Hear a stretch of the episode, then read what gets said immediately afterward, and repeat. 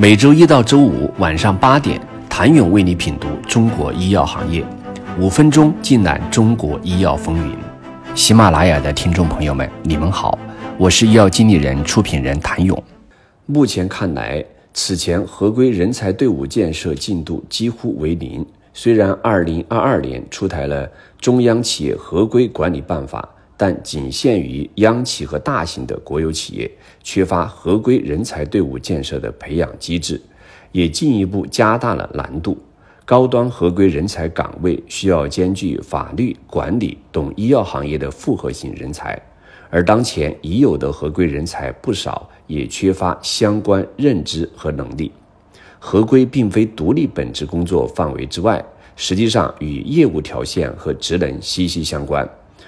初中级合规人才也需陆续培养起来，实现自我管控岗位风险。合规人才与销售部门之间的天然摩擦力也是一大阻碍。企业内部合规体系或因业务等部门的阻力而难以真正落地执行。要改善此番困境，更重要的是，企业内部合规建设需要得到管理层的有力支持。比如建设强有力的合规委员会，从而减少业务开展中可能遭遇的阻力。另外，严格执行合规体系对企业会产生一定的成本负担。无论是建设内控制度、委任合规管理人员，还是在开展具体业务工作前后贯彻落实合规管理要求，都需要企业投入相当的成本。有受访企业人员透露，跨国药企在这方面更舍得投入，甚至有些开始把超三分之一的营收投入于合规体系建设。药企内部合规体系建设之难，还隐匿在更大的体系配合上。当然，最关键的问题是无法与其他相关体系接轨，整个医药行业法治体系不健全。与此同时，水面下更多的顾虑开始翻涌。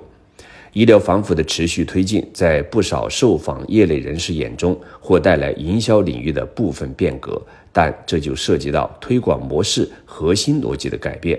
后续如何驱动相应业务，这也是行业里大多数人的追问。之前有药企走完全合规的道路，结果是商业化的失败，这在当时一度成为笑谈。虽然此番反腐有助于企业内部合规体系建设的更为完善，但如果没有顶层设计上的支持，本质或并未完全改变，仅仅是链条上的演员更多了，戏更逼真了。一旦反腐监管高压过去，难免不走上形同虚设的道路。行业需要更明确的信号和更详细的规则。几乎所有人的矛头点都放在顶层设计上，要反腐问题的。症结既在此次反腐所涉范围之内，也在范围之外。由于缺乏真正可以操作的合规细则，药企们上演了一场摸着石头过河的动态调整，而本就在资本寒冬中蹒跚前行的他们，更急切地呼唤着一套具体的、切实的、可操作性的细则出台。合规应该按照一套标准，不应特地区分内资和外资医药企业。目前。中国境内的企业更多的是依据行业协会的规范操作，标准不统一是一方面，执行的严苛程度也是另一方面。在执行层面，跨国药企受全球监管性高压，无论是处罚措施还是监管都更为严苛；而对于国内药企而言，总是有规范在手，但因执行力不够，大多沦为摆设。这也是不少药企原本已建设合规体系，但至今仍然面临未发挥实效的原因。